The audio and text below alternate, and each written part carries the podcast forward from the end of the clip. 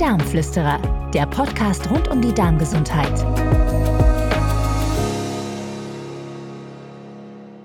Herzlich willkommen zur heutigen Folge von Die Darmflüsterer. Es geht heute um das Thema Immunsystem und Darm, inwieweit dort Zusammenhänge bestehen. Sie wissen, mit Beginn des Wechsels der Jahreszeiten sehen wir doch eine deutliche Zunahme an Erkältungskrankheiten und an Infekten. Und von daher ist es einfach interessant, sich diese Zusammenhänge näher anzusehen. Mein Name ist Dr. Sepp Feger.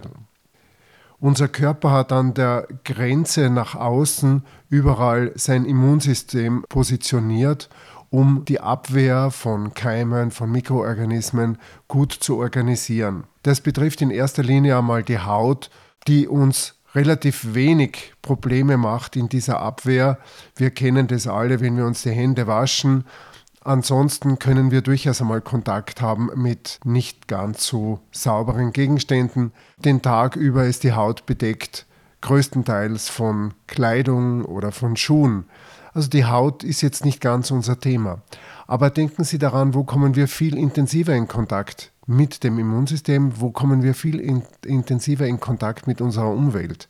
Das ist einmal über die Atemwege. Jeder Atemzug bringt uns eine ganze Menge an Stäuben, an Mikroorganismen über die Nase, über den Rachen, tief in unsere Lunge hinein.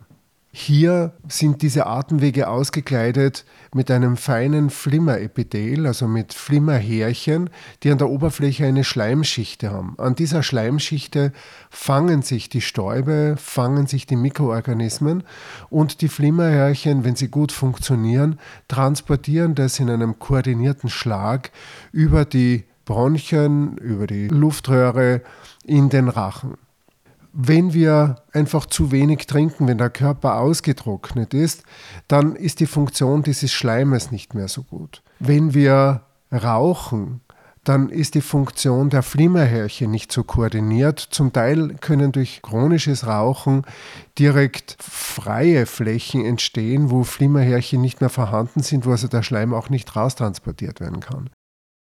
Es gibt bestimmte Lebensmittel, die für viele Leute in solchen Infektionszeiten nicht besonders gut sind. Wir kennen aus der traditionellen chinesischen Medizin den Zusammenhang mit Kuhmilchprodukten, wo wir feststellen, dass diese Kuhmilchprodukte viele Leute einfach verschleimen.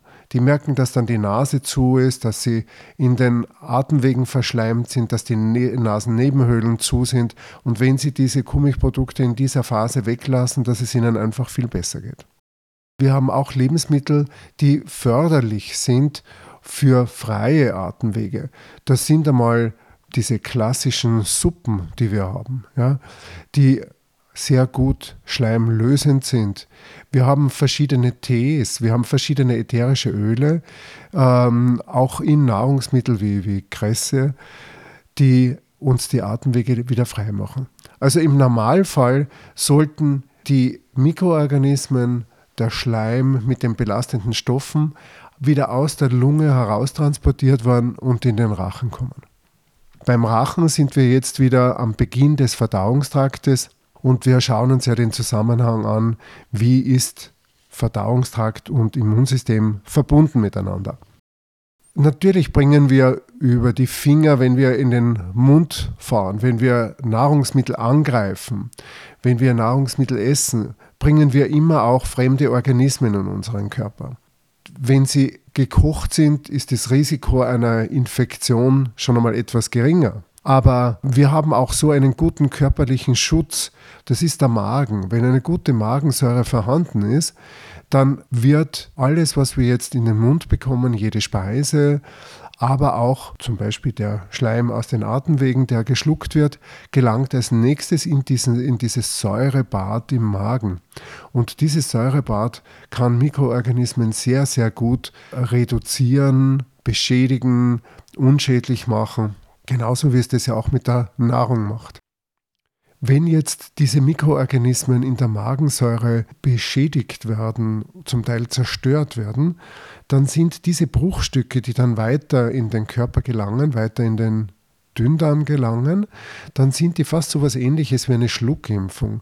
Das sind einfach Stoffwechselprodukte und Bruchstücke von Erregern, an denen unser Immunsystem trainieren und seine Abwehr auch ausrichten kann.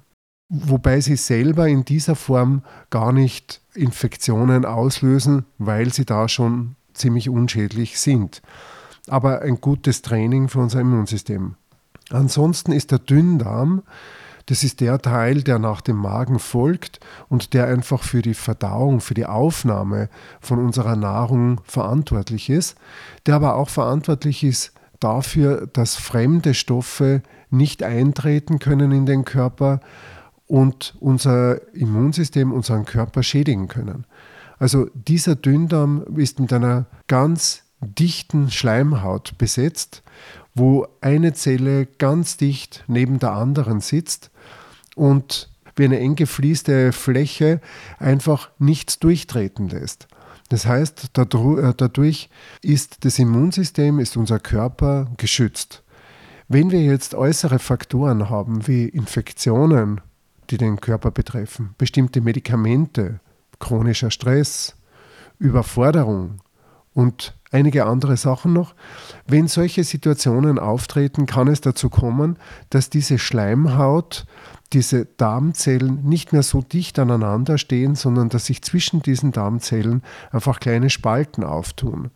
Im ausgeprägten Fall sprechen wir dann von einem Leaky Gut, von einem durchlässigen Darm, weil einfach durch diese Spalten dann äh, unvollständig verdaute Nahrungsmittel durchgelangen können und unser Immunsystem belasten, weil es die als Feind erkennt, weil aber durch diese Spalten auch Keime durchtreten können und ebenfalls unser Immunsystem beschäftigen.